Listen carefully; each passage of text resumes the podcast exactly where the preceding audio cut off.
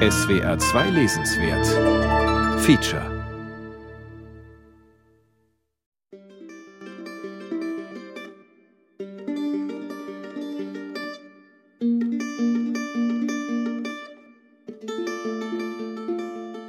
Das Buch beginnt an dem Punkt, wo uns schon lange klar ist, dass sie nicht mehr die Welt so sieht wie wir.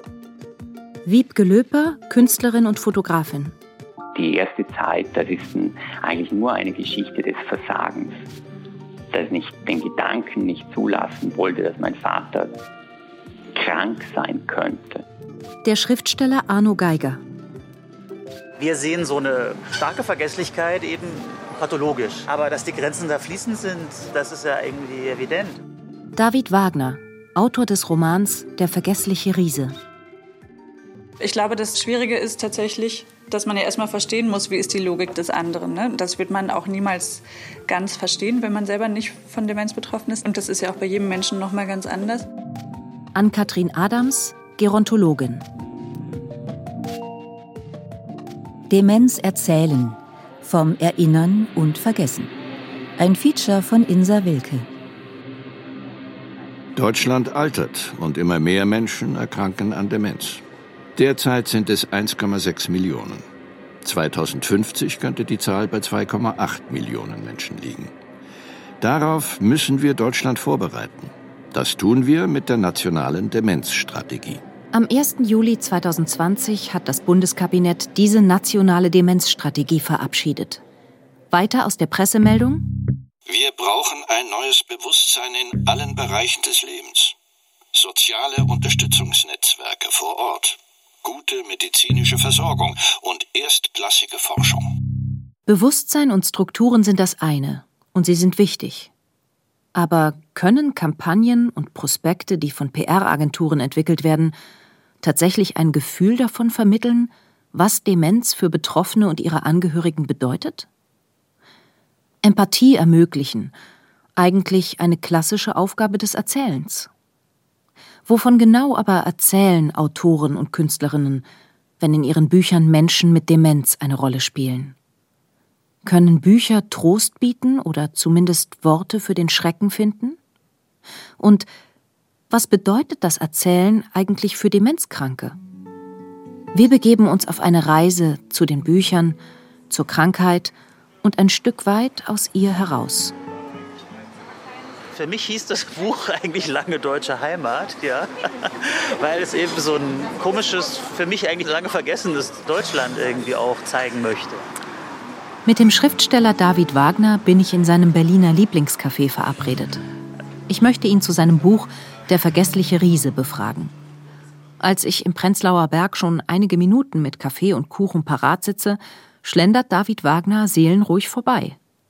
Ich grüße. Er schaut verwundert vergessen.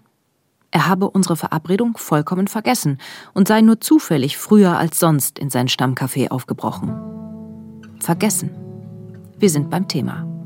Die verschiedenen Formen von Vergessen spielen auch in David Wagners Roman über einen Sohn und seinen an Demenz erkrankten Vater eine Rolle. Also ich lese sehr oft auch diesen Satz vor, wo beschrieben wird, wie der Vater liest. Also, dass der Erzähler ist sich gar nicht sicher, ob er jetzt jedes Wort nur anschaut und dann das Vorhergehende dann schon wieder eigentlich vergessen hat. Und jedes Mal denke ich dann, ja, eigentlich lese ich ja auch so. Ich kann jetzt nicht jedes Wort behalten, was ich hier gelesen habe. Der vergessliche Riese erzählt von den neuen Besuchen des Sohnes beim Vater. Er teilt sich mit seinen Geschwistern die Betreuung, macht mit ihm Ausflüge in die Umgebung. In der Mitte des Buchs geben die Kinder den Vater in ein Pflegeheim. Dort spielen die letzten Kapitel des Romans. David Wagner erzählt seine Vater-Sohn-Geschichte entlang des Krankheitsverlaufs, wobei das Wort Demenz nicht fällt. Es scheint eher so zu sein, als lote das Buch auch die Grenze zwischen normaler Vergesslichkeit und der des Vaters aus. Oder ist das nur ein Mittel, um das Buch heiterer zu machen? Weil alle Lokale geschlossen haben, setzen wir uns in die Konditorei und bestellen das Mittagsgericht Spinatlasagne. Er möchte Weißwein trinken und greift nach der Zeitung, die auf dem Nebentisch liegt. Es ist der Generalanzeiger, den er morgen schon gelesen hat. Als das Essen kommt, legt er ihn weg und sagt, steht auch immer dasselbe drin. Stimmt, kann man da nur sagen. Man kommt sich beim Lesen sowieso ständig ertappt vor. Die Logik des Vaters wirkt im ersten Moment oft schräg, um sich dann doch als ganz vernünftig zu entpuppen, während der Rest der Familie manchmal ganz schön zerstreut unterwegs ist. Schau, da ist der schlafende Riese, sagt mein Vater als Name, die hinter uns liegt. Wo? Na, da drüben auf der anderen Rheinseite, die drei Berge. Hab ich noch nie gehört. Hast du dir das ausgedacht? Nein, die heißen so. Hast du nur vergessen, Freund. Du wohnst ja schon lange nicht mehr hier. Ging es David Wagner, der ja schon viel über Krankheit geschrieben hat, überhaupt um ein realistisches Porträt von Demenz? Für mich war das eigentlich ein Buch über diese noch immer existierende, aber auch leicht die im Verschwinden begriffene alte Bundesrepublik, für die diese Vaterfigur, der vergessliche Riese, ja doch so ein, auch eine Symbolfigur ist, weil er so schon ein Wohlstandsgewinnler, ein Aufsteiger ist, ein Typus, den dieses Land so hervorgebracht hat. Dass er natürlich jetzt so krank ist und vergisst, wer selber ist, das passt eigentlich ganz wunderbar äh, zum Verschwinden dieses Staates, dieses Landes, dieses Milieus auch auf eine Art. Seine Stimme ist die von früher. Sie hat sich kaum verändert. Sie klingt noch immer so, als sage er nur kluge Sachen.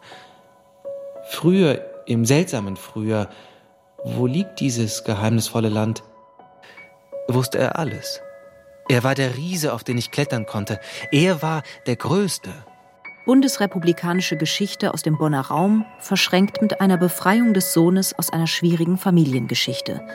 Auslöser eine Krankheit, die den Vater verwandelt. Das ist ja vielleicht die eigentliche Einsicht. Der Sohn findet einen Vater wieder, der völlig verändert ist, der eigentlich Kind geworden ist, der sich verwandelt hat. Und er findet aber nicht den wieder, der der Gegner hätte sein können. Es ist vorbei. In dem Sinne muss das nicht mehr gekämpft werden. Das war eben vielleicht auf eine Art auch mein eigenes Staunen darüber, dass die Krankheit, das Vergessen, die Demenz eben diese Konflikte eigentlich dann begräbt. Ja. Du lebst im Moment, Papa, im Hier und Jetzt und immer nach Gefühl das hat auch sein Gutes. Die Grundlage für Der vergessliche Riese ist David Wagners eigene Geschichte. Allerdings stilisiert und zugespitzt, literarisiert und wohl auch etwas fiktionalisiert. Dabei wirken die Dialoge zwischen Vater und Sohn, in denen das Buch fast ausschließlich erzählt ist, täuschend echt. Wohin fahren wir jetzt? Nach Bonn. Und ich war in Hamburg. Ja, seit der Beerdigung. Seit welcher Beerdigung eigentlich, Freund? Ich nehme seine Hand, die mir nun gar nicht mehr so groß vorkommt wie früher. Sie war mal riesig. Jetzt fühlt sie sich an wie eine Kinderhand. Ich drücke sie, halte sie fest. Claire ist doch gestorben, Papa. Deine zweite Frau, Vivians und Jonathans Mutter. Die arme Claire. Und das war vor drei Wochen? Ja. Nun ist mir schon die zweite Frau weggestorben. Ich muss ja schwer auszuhalten sein. Nein, eigentlich bist du ganz gut auszuhalten. Alle sind immer gern mit dir zusammen. Also es ist jetzt nicht so, dass ich das hätte aufnehmen können und dann einfach abschreiben. So geht es leider, leider nicht. Ich habe es irgendwann gehört. Ja. Also es geht nur durch Hören und es ist auf eine Art Musik, es ist Singsang, es ist rezitativ. Ja. Ich musste natürlich immer wahnsinnig viel wegnehmen, weil Gespräche, das weiß man ja, wenn man mal versucht, ein Gespräch zu transkribieren, man kommt auf Seiten und Seiten, das hört und hört nicht auf. Also ich wünschte, ich könnte solche Gespräche führen, wie jetzt im Buch stehen. Das wäre das wär sehr schön. In gewisser Weise ist Der vergessliche Riese kein realistisches, sondern ein utopisches Buch. David Wagner hebt hervor, was möglich wird. Nähe, miteinander Zeit verbringen. Er blendet den Schmerz des Verlustes eher aus. In seiner Geschichte finden Kinder zu ihrem Vater zurück und Geschwister wieder zueinander. Ein Land verschwindet. Aber vielleicht ist das gar nicht schlecht. Es ist einfach so, man wird auch alles wieder los. Und dazu gehört ja auch, dass alles Belastendes wieder verschwindet. Ich glaube, der vergessliche Riese ist eins nicht, er ist nicht erdrückt. Nicht erdrückt von Erinnerungen, nicht erdrückt von Belastungen. Also, also das ist eigentlich das Positive am Vergessen, dass es vor Erdrückung schützt. Oft heißt es, an Demenz erkrankte Menschen seien wie Kinder. Kaum ein Text zum Thema, der auf diese Metapher verzichtet. Und das ist ärgerlich. Denn ein erwachsener Mensch kann sich unmöglich zu einem Kind zurückentwickeln. Da es zum Wesen des Kindes gehört, dass es sich nach vorne entwickelt. Kinder erwerben Fähigkeiten. Demenzkranke verlieren Fähigkeiten. Der Umgang mit Kindern schärft den Blick für Fortschritte. Der Umgang mit Demenzkranken den Blick für Verlust. Das schreibt Arno Geiger in seinem Buch Der alte König in seinem Exil. Der österreichische Schriftsteller hat es 2011 veröffentlicht. Inzwischen ist es fast ein Klassiker. Und immer wieder ein anrührendes Leseerlebnis. Das ist es, was PR-Agenturen in Demenzbroschüren nur selten gelingt. Dass uns der Schmerz und die Freude, Trauer, der Schrecken und das Glück der anderen angehen.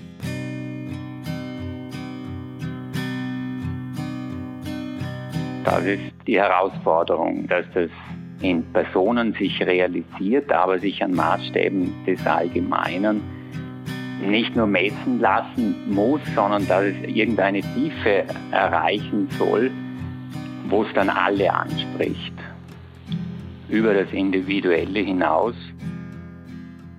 Ich habe Arno Geiger in Wien am Telefon erreicht. Er sitzt gerade in seiner Küche. Die Studios sind wegen der Corona-Pandemie geschlossen und Reisen ist gerade auch schlecht. Also ein Gespräch über seine auch sehr persönliche Geschichte am Telefon. Denn Der alte König in seinem Exil ist kein Roman, sondern erzählt von Arno Geigers eigenem Vater und von ihm selbst. War das für ihn als Romancier ein besonderes Vorhaben? Ja und nein. Und insofern ist es keine spezielle Herausforderung jetzt bei der alte König in seinem Exil, sondern das ist eine Art von Verpflichtung, die ich bei mir als Schriftsteller sowieso sehe. Diese Grundfragen, also was ist ein Mensch, was ist das überhaupt? Ob ich jetzt über die Pest schreibe oder über den Krieg oder über die Liebe, sollte eigentlich immer auf diese Frage hinauslaufen, was ist der Mensch? Wenn ich zu Hause bin, was nicht allzu oft vorkommt, da wir die Last der Betreuung auf mehrere Schultern verteilen können, wecke ich den Vater gegen neun. Er liegt ganz verdattert unter seiner Decke, ist aber ausreichend daran gewöhnt, dass Menschen, die er nicht kennt, in sein Schlafzimmer treten, so dass er sich nicht beklagt. Willst du nicht aufstehen? frage ich ihn freundlich. Und um ein wenig Optimismus zu verbreiten, füge ich hinzu, was für ein schönes Leben wir haben. Skeptisch rappelt er sich hoch. Du vielleicht, sagt er. Ja, das ist es, die Geworfenheit des Vaters, dass ihm etwas widerfährt, das stärker ist als er und er kann sich nicht wehren dagegen. Also diese Beklemmung und Angst, die latent immer da ist und das ist der eigentliche Gegner im Alltag. Äh, dann eine Situation zu schaffen, in der diese Beklemmung und diese Angst dann auch verschwindet, verfliegt, gebannt werden kann in einem Miteinander. Neuerdings bedankte sich sehr oft. Vor einigen Tagen sagte er, ohne dass ich den geringsten Zusammenhang hätte herstellen können, ich bedanke mich recht herzlich bei dir, schon im Voraus. Auf derartige Eröffnungen reagiere ich mittlerweile entgegenkommend. Gern geschehen, sage ich, oder keine Ursache, oder das tue ich doch gern. Denn erfahrungsgemäß sind bestätigende Antworten, die dem Vater das Gefühl geben, alles sei in Ordnung, besser als das Nachfragen von früher, das ihn nur beschämte und verunsicherte. Niemand gibt gerne Antworten auf Fragen, die ihn, wenn er sie überhaupt begreift, nur zur Einsicht in seine Unzulänglichkeiten bringen. David Wagner erzählt in seinem Buch die schwierige Familiengeschichte mit, in dem eine winzige Distanz zwischen Vater und Sohn spürbar wird. In Arno Geigers Buch ist das anders. Hier gibt es eine spezielle Solidarisierung zwischen Vater und Sohn, die sehr tief reicht. Ganz am Anfang war ich ja völlig perplex und fassungslos, dass er sein eigenes Haus und sein eigenes Wohnzimmer nicht mehr erkennt. Und dann habe ich ihn einmal gefragt, ja, wie schaut es denn bei dir zu Hause aus? Und er hat sich umgesehen und hat gesagt, ja, so wie hier, nur ein bisschen anders. Und dieses nur ein bisschen anders, er ist mir so wie ein Blitz in mich hineingefahren, dass ich das sofort nachempfinden konnte. Also ich trage dieses Gefühl des leicht Irrationalen, das Gefühl des leicht Irrealen ja auch ständig mit mir herum, irgendetwas stimmt nicht. Und vielleicht war es einfach, dass ich von meiner eigenen Befindlichkeit her mich mit ihm solidarisieren konnte. Also dass ich keiner bin, der so ein grundsätzliches Wohlbefinden hat in der Welt, im Leben.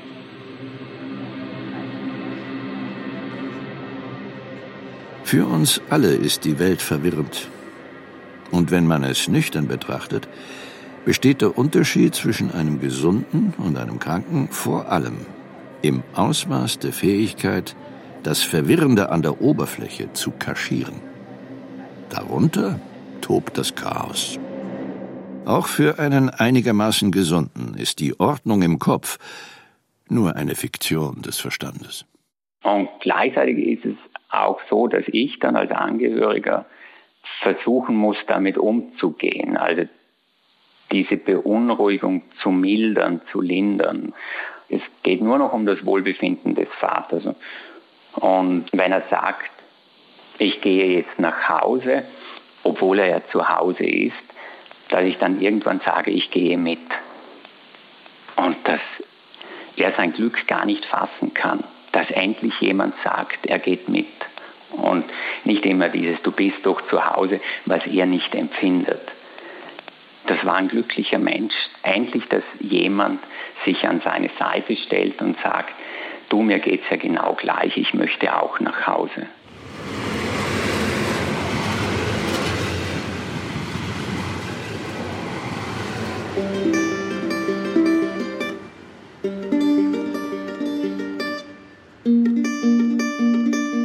Ein Spätsommertag in Frankfurt am Main. Ich bin mit der Gerontologin Ann-Kathrin Adams verabredet. Sie leitet am Bürgerinstitut Frankfurt den Bereich Demenz. Wir sitzen im Gruppenraum des Instituts. Von draußen hören wir das Klirren der Kaffeelöffel. Das Sommercafé des Instituts ist gut besucht. Ann-Kathrin Adams hat Kunstgeschichte und das Fach Alternde Gesellschaft studiert. Gerade schreibt sie ihre Doktorarbeit über Museumsangebote für Menschen mit Demenz.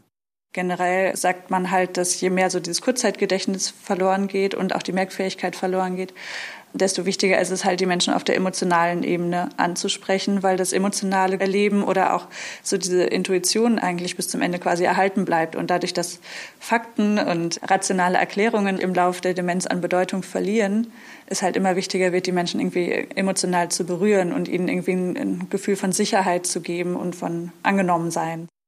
Das Bürgerinstitut Frankfurt bietet Beratungen für Menschen an, die selbst oder deren Angehörige von Demenz betroffen sind. Es handelt sich also um eines jener lokalen Angebote, die auch das Bundeskabinett mit der nationalen Demenzstrategie unterstützen möchte. Zur respektvollen Haltung den Menschen gegenüber, die Ann-Kathrin Adams betreut, gehört auch, die eigene Beschränktheit zu akzeptieren.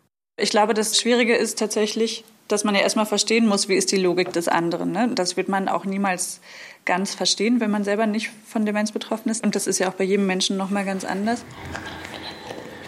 Ist es diese andere Logik, die Nicht-Betroffenen Angst macht? Erklärt sie, warum es so häufig Berührungsängste gibt, wenn im Umfeld jemand an Demenz erkrankt?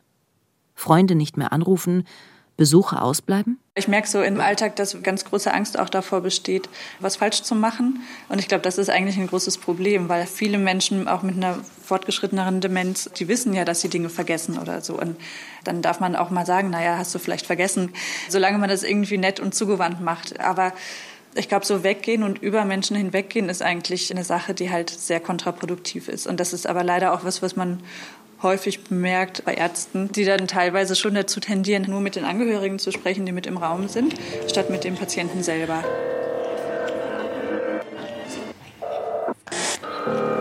merkt man manchmal auch bei Angehörigen, die mir was erzählen, während ihr betroffener Angehöriger daneben steht, wo ich immer denke, nur weil er sich dazu nicht äußert, heißt das nicht, dass er nicht wahrnimmt, dass gerade über ihn geredet wird. Da würde ich eher denken, besser mal irgendwie einen falschen Ton dazwischen schieben, als die Gefahr, die Menschen aus Versehen quasi auszugrenzen, in Anwesenheit auszugrenzen. Ähnliches erzählt mir auch der Schriftsteller Arno Geiger bei unserem Telefonat über sein Buch Der alte König in seinem Exil. Immer wieder habe er sich beim Schreiben die Frage gestellt, wie er seiner Figur, zu der sein Vater ja im Buch wird, die Souveränität lässt.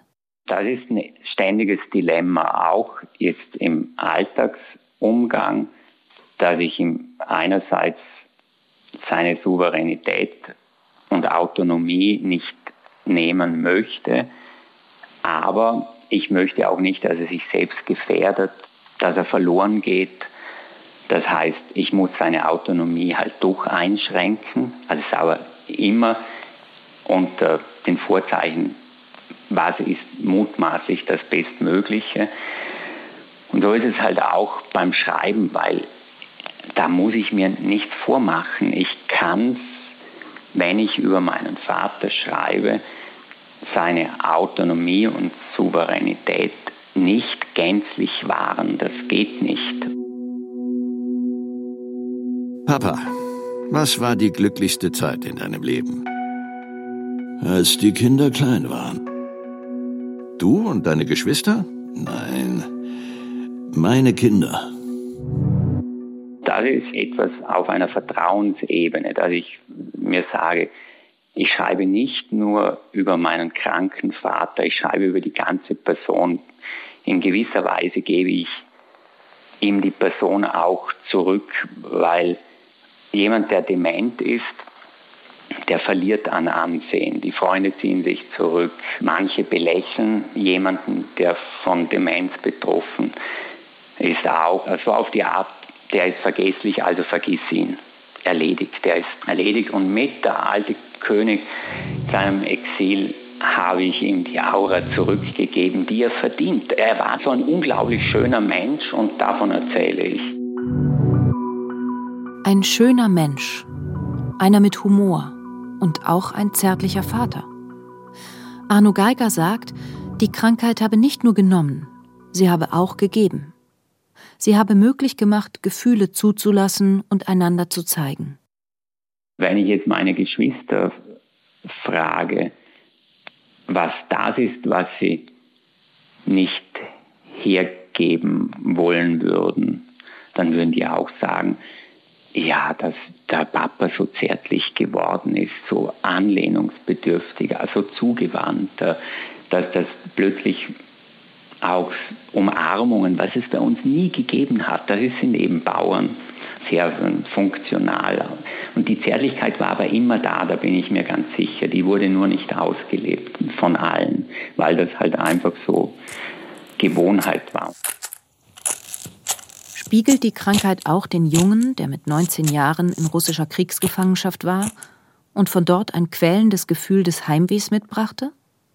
Dieser Verlust der Geborgenheit, des Weltvertrauens scheint sich zu wiederholen. Immer wieder äußert der alte Mann den quälenden Wunsch, nach Hause gehen zu dürfen. Diesen Schrecken und Schmerz blendet Arno Geiger in seinem Buch nicht aus. Auch nicht den Schmerz der Angehörigen, die bitter erkennen, etwas versäumt zu haben. Im Gegenteil, er steht im Zentrum. Das bringt tatsächlich diese Geworfenheit zutage, also diese Konfrontation mit Schmerz, mit Angst, das ist schade und ist auch bitter, dass das dann plötzlich ermöglicht, dass so eine Zärtlichkeit auch herauskommt, eine Freude am Moment, die wir ja früher genauso hätten haben können, aber so in diesem Alltagsstress und jeder hat ständig eilig und äh, so auf die Art kümmere dich um deinen eigenen Kram, ich kümmere mich auch um meinen eigenen Kram.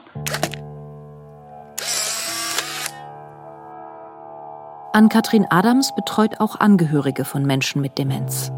Sie hat oft erlebt, wie hart Kinder und Ehepartner mit sich ins Gericht gehen. Ich habe das Gefühl, dass Angehörige schon oft sich sehr stark unter Druck setzen, in dem Sinne, dass sie halt alles richtig machen wollen und gleichzeitig an diesem Anspruch natürlich oft auch selbst scheitern.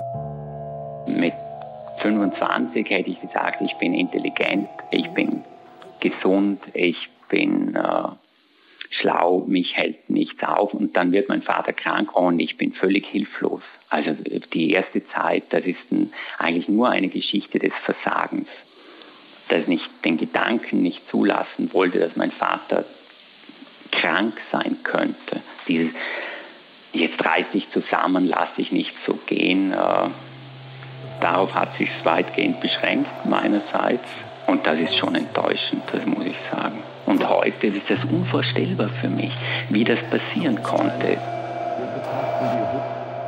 Wenn man sich das vorstellt, wie das ist, 24 Stunden mit jemandem sich zu umgeben, der im Zweifel auch alle fünf Minuten das Gleiche fragt und daneben ja noch den ganzen Alltag zu gestalten und alle Erledigungen selber zu regeln, die ganze Verantwortung, die man vielleicht vorher als Paar auf zwei Schultern, also auf vier Schultern sozusagen verteilt hat, dann ist ja klar, dass da eine enorme Belastung stattfindet. Also ich hätte ein solches Buch gebraucht, wenn mir jemand das in die Hand gedrückt hätte, um Gottes Willen. Das hätte natürlich manches einfacher gemacht. So ganz kann ich es mir nicht verzeihen, aber ich habe mich bemüht jetzt mit dem Buch, wie Aeneas seinen Vater aus der brennenden Stadt trägt, versuche ich meinen Vater aus der Krankheit hinauszutragen.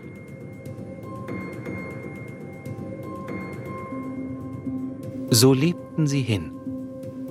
Es war Dorit, die diesen Satz für die späten Jahre von Jakob und Hertha brauchte, und sie mochte damit bewusst auf den Pfarrkandidaten Lenz anspielen, von dem ich ihr einmal erzählt hatte.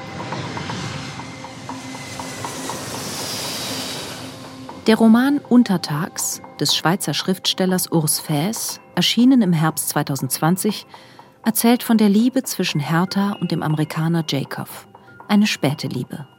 Als Hertha Jacob zufällig am Flughafen begegnet, haben beide schon ein halbes Leben hinter sich, haben Enttäuschungen und Trennungen erlebt. Beide haben Kinder. Eine von Herthas Töchtern heißt Dorit. Jacob zieht zu Hertha nach Deutschland und sie scheinen ein glückliches Leben zu führen. Dann erkrankt Jacob an Demenz. Hertha begleitet ihn zum Test ins Krankenhaus. Immer wieder verfing sich Herthas Blick in den großen Querschnittaufnahmen des Gehirns, die überall an den Wänden hingen. Sie hörte Jakobs Worte und sie horchte hin auf die der Therapeutin. Sie wollte protestieren, als sie Depressionsabklärung vernahm, schwieg dann aber, sah, wie Jakob mit weit geöffneten Augen den Erklärungen von Frau Gruber folgte. Als er nach dem Gespräch zum großen Test gehen musste, beobachtete sie die Szene von außen. Eine kleine Gruppe von Männern und Frauen, die an runden Tischchen saßen und Blätter vorgelegt bekamen. Sie folgte deren Bewegungen und Gesten. Hertha hat Schwierigkeiten mit Jacobs Vergesslichkeit. Sie will ihn bei sich behalten, vermisst den Mann an ihrer Seite. Als Jacob auch noch anfängt, von einer Frau namens Virginie zu sprechen, von der er nie zuvor erzählt hat, steigt Groll in ihr auf. Das Bild ihres gemeinsamen Lebens droht zu kippen. Wollte sie überhaupt die Wahrheit wissen über Jakob? Seit jenem Nachmittag über dem See, als er ihr davongefahren war, fürchtete sie Überraschungen, unerwartete Entdeckungen.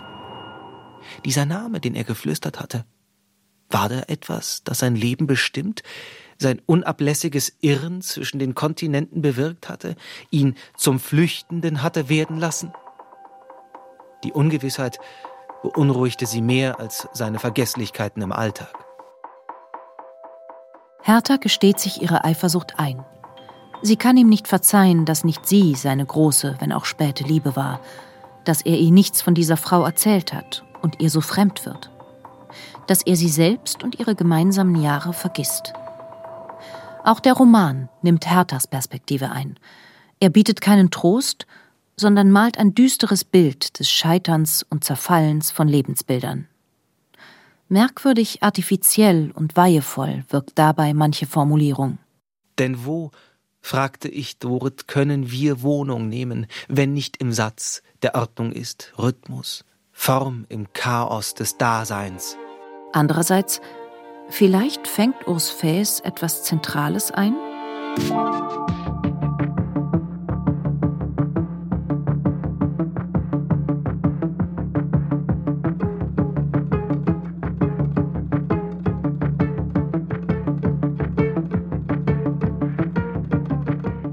Gerade dadurch, dass die Demenz halt einen Verlauf hat und dann eben mit kleinen Symptomen erstmal anfängt und man aber da schon weiß, dass eben diese Symptome immer stärker werden und auch der Betreuungsaufwand perspektivisch immer mehr wird, ist das einfach so, dass die Menschen psychisch sehr belastet sind und oft halt einfach da auch Gefühle hochkommen, die die Angehörigen sich, glaube ich, selber manchmal auch nicht so zugestehen wollen, was meinem Empfinden nach die Belastung eher noch erhöht. Also wenn man sich sozusagen selber verbietet, auch mal wütend zu sein oder ja, den demenzbetroffenen Angehörigen jetzt mal richtig blöd zu finden gerade ähm, oder sich selber auch mal zu erlauben, dass man völlig unangemessen reagiert, dann wird das ja alles nur noch schlimmer quasi. Ne? Das setzt sich sozusagen so richtig fest. Viele fiktionale Erzählungen von Demenz bleiben gerade im Vergleich zu Arno Geigers Buch relativ steif, kühl und leblos. Auch Katharina Hackers Roman Die Erdbeeren von Antons Mutter er gibt zwar vor, von der Demenz dieser Mutter zu erzählen, benutzt sie aber eigentlich nur als Kulisse für ein ziemlich absurdes Beziehungsdrama, das sich um den Arzt Anton entwickelt.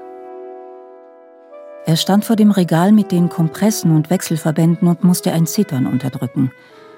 Unsichtbar überlief ihn ein Schauder und die Empfindung quälte ihn, dass er mit seiner Mutter in einer Dunkelheit lief, in der sie beide einander verloren gingen – es war ein Raum der Leere, ohne Licht, ohne einen Halt, ausgefüllt von Verwunderung und Entsetzen, so dass er sich fragte, was sie jemals miteinander verbunden hatte.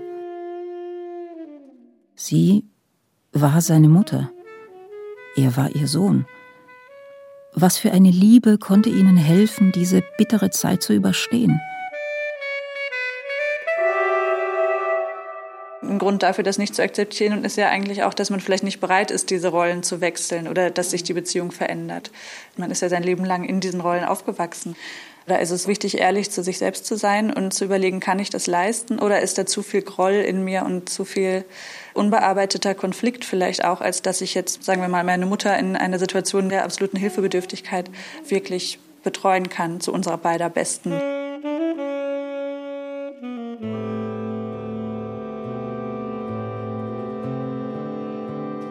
Eine wirklich glückliche Fügung ist, dass Paul und Nele Maar sich gefunden haben. Paul Maar, der Autor des Kinderbuchklassikers Das Sams und so besonderer Bücher wie Lippels Traum, hat im Herbst 2020 seine Autobiografie veröffentlicht. Darin widmet er dem Leben mit seiner demenzkranken Frau eigentlich nur wenige Seiten. Aber sie sind zentral, weil Paul Maar voller Wärme, Verständnis und Herzensklugheit über Nele Maar schreibt und über ihre Liebe.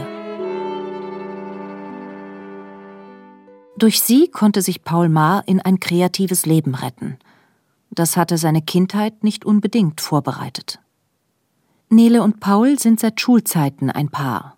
Sie hat ihn ermutigt und ihm wohl auch den Weg in die Kunst gebahnt. Berührend sind die Erzählungen aus den späten gemeinsamen Jahren, als Nele schon Schwierigkeiten hat, Dinge, die sie denkt, in Worte zu fassen, wie Paul Maar schreibt.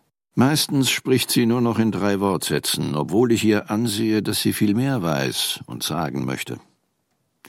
Heute Morgen stand sie in der ersten Morgendämmerung, es mag fünf Uhr gewesen sein, angezogen, mit Wintermantel und den Stiefeln neben unserem Bett. Ich hatte im Halbschlaf gehört, dass sie aufgestanden war und hatte angenommen, sie sei zur Toilette gegangen. Sie sagte Tschüss, muss los zum Theater, zur Probe. Im ersten Stadium ihrer Krankheit, als ich noch nicht damit zurechtkam, hätte ich sie gefragt, in welches Theater sie denn gehen wolle und was sie da vorhabe. Und sie wäre verlegen und traurig geworden, weil sie es mir nicht erklären konnte. Wahrscheinlich hätte ich ihr sogar begreiflich machen wollen, dass zwar ihre Eltern Schauspieler waren, sie aber nie auf der Bühne gestanden hatte. Ich fühlte mich als Vertreter der Realität, als Schutzherr der Wahrheit. Durch eine Bemerkung von Nele Maar wird ihrem Mann klar, dass er wie ein Pedant und Rechthaber ihr gegenüber auftritt, dass er sie unablässig verbessern will. Als er das merkt, ist er bestürzt. Und ich begriff, dass es nicht nur meine Wahrheit gab, sondern auch ihre.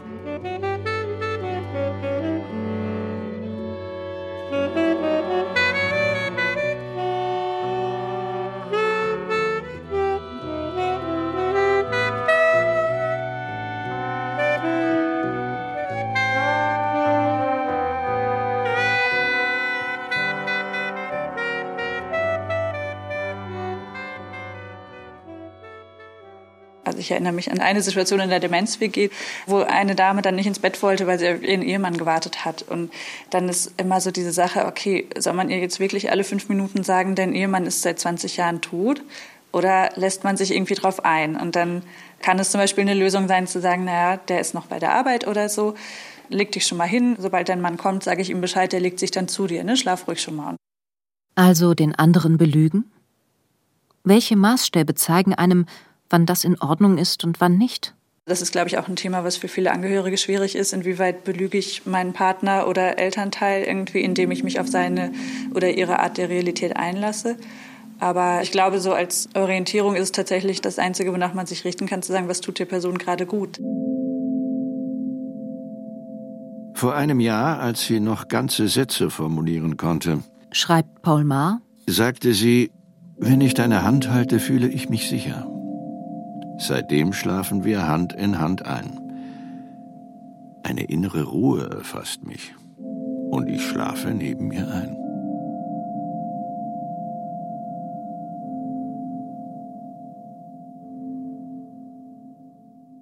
Das Buch beginnt an dem Punkt, wo uns schon lange klar ist, dass sie nicht mehr die Welt so sieht wie wir. Und tatsächlich hat sie mit dem Tod ihres Mannes schlagartig abgeschaltet und hat nicht mehr das alles wichtig gefunden. Die Berliner Künstlerin Wiebke Löper sitzt mir in meiner Küche gegenüber. Der Kühlschrank brummt. Vor sechs Jahren haben ihr Vater und sie die Großmutter Anneliese Löper ins Heim gebracht. Es ging anders nicht mehr. Familie Hans Löper, Seestadt Wismar, Lehnensroher Weg 3. Ich bin bei Waltraud zu Besuch und nun finde ich nicht nach Hause. Bitte seid so gut und holt mich ab, so schnell es geht. Eure Anneliese. Hunderte Zettel und Postkarten hat Wiebke Löper in einem Schrank in der Wohnung ihrer Großmutter in Wismar gefunden. Nachrichten an die Außenwelt. Nachrichten an den verstorbenen Mann. Nachrichten von Anneliese an Anneliese. Die Freundin Waltraud, die für sie sorgte, hatte sie aufbewahrt. Matthias Thiesenwerft, Wismar. Bitte in den Kasten stecken. Tür ist verriegelt. Mein Mann, Johannes Löper, früher Abteilungsleiter der Werft, ist plötzlich am Schlaganfall verstorben. Ich, Anneliese Löper, weiß keinen Rat. Früher habe ich mal in der Buchhaltung Herr Messerschmidt gearbeitet. Sehen Sie einen Ausweg? Porto zahlt Empfänger. Und die Frau, die ich dann beim Lesen dieser Zettel da gesehen habe, die war mir schon vertraut. Was mich sehr berührt hat, war die Gewichtung. Bei ihr geht es die ganze Zeit um Liebe. Sie vermisst ja immer ihren Mann unendlich und ihre liebsten Menschen.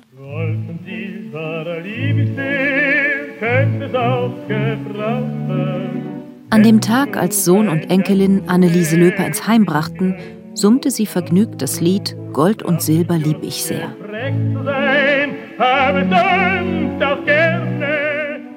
Und so heißt jetzt das Buch, das sie im Prinzip gemeinsam mit ihrer Enkelin gemacht hat. Darin sind Anneliese Löpers Schriftstücke, fotografiert von ihrer Enkelin Wiebke. Sie hat auch Aufnahmen der leeren Wohnung der Großeltern eingefügt. Das meines draußen Liedchen rollt in zwei blonden Meine Großeltern waren ein sehr modernes Paar, würde ich sagen. Also die sind beide aus der Küche übrigens ausgetreten. Er am selben Tag wie sie, ohne dass sie sich damals kannten. Sie haben beide gegen sehr viele Regeln verstoßen ihrer Generation.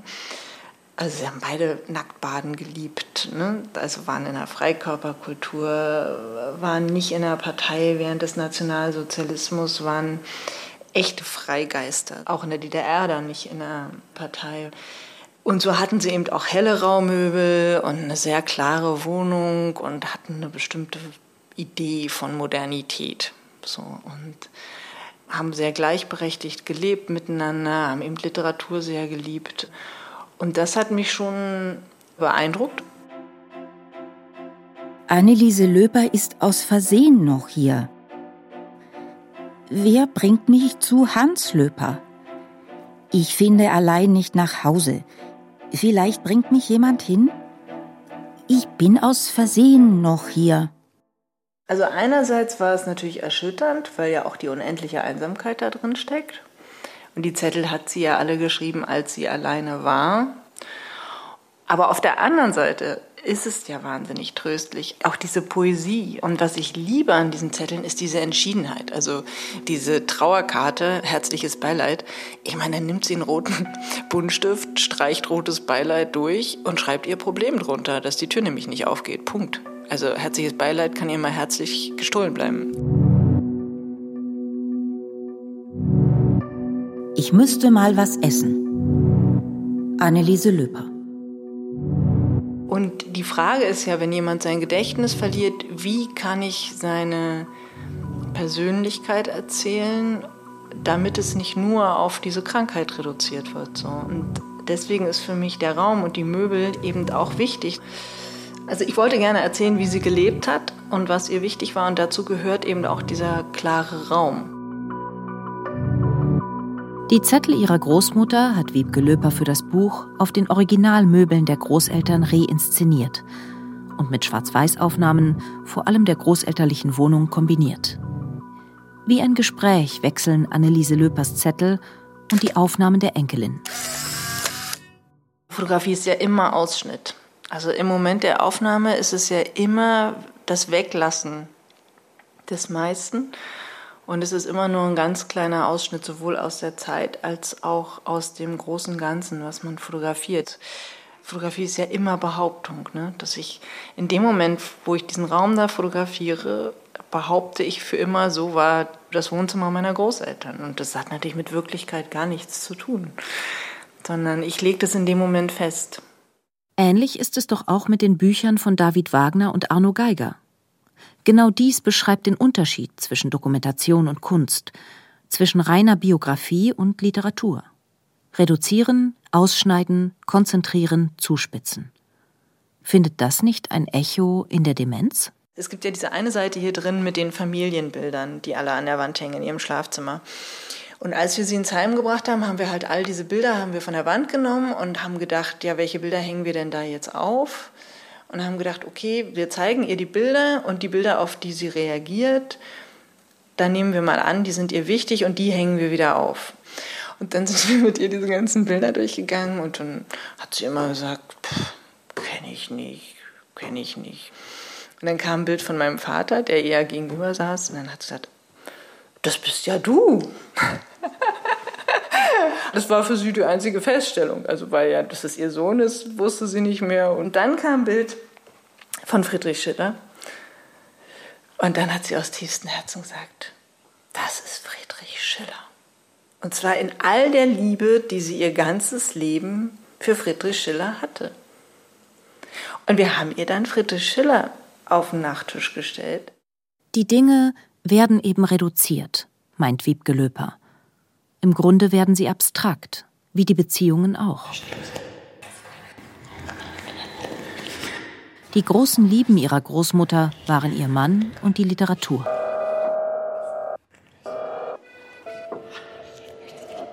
Der Prozess des Verschwindens ist brutal.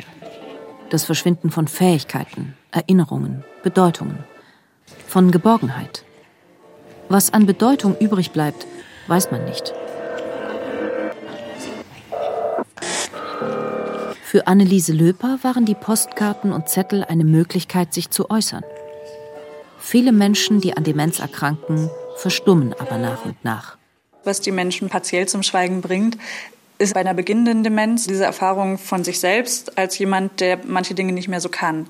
Und wenn man vorher vielleicht ein großes soziales Netz hatte und man merkt, man kann Gesprächen nicht mehr unbedingt folgen oder man schämt sich vielleicht auch ein bisschen, dass man die Dinge nicht mehr so äußern kann, wie man sie gerne äußern würde. Das sind ja Dinge, die die Menschen durchaus auch bewusst wahrnehmen. Aber wie hält man jemanden möglichst lang in der Sprache, wenn genau diese schwindet? Das Bürgerinstitut hat dafür gemeinsam mit dem Historischen Museum in Frankfurt das Projekt Kennst du noch entwickelt. Demenzbetroffene treffen sich zu sogenannten Erzählcafés.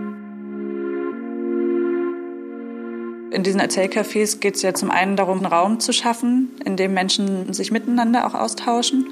Auch Menschen, die halt zu einer ähnlichen Zeit jung waren und deswegen sind das halt vor allem Alltagsobjekte so zwischen den 50er und 70er Jahren, weil das junge Erwachsenenalter eigentlich die Zeit ist, an die man sich wohl am besten erinnert in der Rückschau auf das eigene Leben. Jede Runde hat ein Thema. Das kann Spielwelten heißen oder Urlaub. Erzählanlässe sind Alltagsobjekte aus dem Fundus des Historischen Museums. Eine Kaffeemühle, eine Milchkanne, alte Ansichts- und Postkarten. Manchmal, sagt Ann-Kathrin Adams, erzählt jemand eine Geschichte und schmückt sie im Laufe der Stunden immer weiter aus. Die Erinnerungen kommen im Erzählen zurück. Ich glaube, dass dieses Erinnern über das Erzählen kommt und ganz viel Identität einfach ja auch stiftet und einfach auch für Menschen, die sich in der Gegenwart als ja nicht so kompetent oft leider empfinden oder als Menschen empfinden, die selbst einfache Dinge nicht mehr können, ist es natürlich auch eine Entlastung, gedanklich in eine Zeit zurückzugehen, in der sie jung und kognitiv uneingeschränkt waren ne? und sich da als kompetent zu erleben. In seinem Buch Der alte König in seinem Exil beschreibt Arno Geiger, wie er sich die Phase der mittleren Demenz vorstellt. Als wäre man aus dem Schlaf gerissen. Man weiß nicht, wo man ist. Die Dinge, die Dinge kreisen um einen her. Länder, Jahre, Menschen. Man versucht sich zu orientieren, Man versucht sich zu orientieren aber es gelingt nicht. Die Dinge, die Dinge kreisen weiter. Tote, Tote lebende Erinnerungen, traumartige Halluzinationen, traumartige Halluzinationen Satzfetzen, die einem nichts sagen. Und dieser Zustand ändert sich nicht mehr für den Rest des Tages. Bücher, die von Demenz erzählen, helfen uns, genau solche Vorstellungen zu entwickeln. Wozu? Um einander beizustehen. So gut es eben geht. Bitte fahrt nicht allein nach Hause, sondern nehmt mich, Anneliese, mit. Alleine finde ich mich nicht zurecht. Und das wäre schrecklich. Sowas tut ihr auch nicht.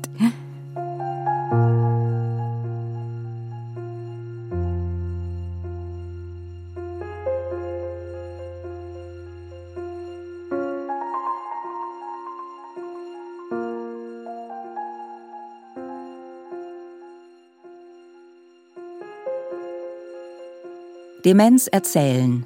Vom Erinnern und Vergessen. Ein Feature von Insa Wilke. Regie Günter Maurer. Es sprachen Isabella Bartorf, Silvia Passera, Jörg Löw und Johannes Wördemann. Ton und Technik Karl-Heinz Runde und Claudia Peike. Redaktion Anja Brockert. Eine Produktion des Südwestrundfunks 2020.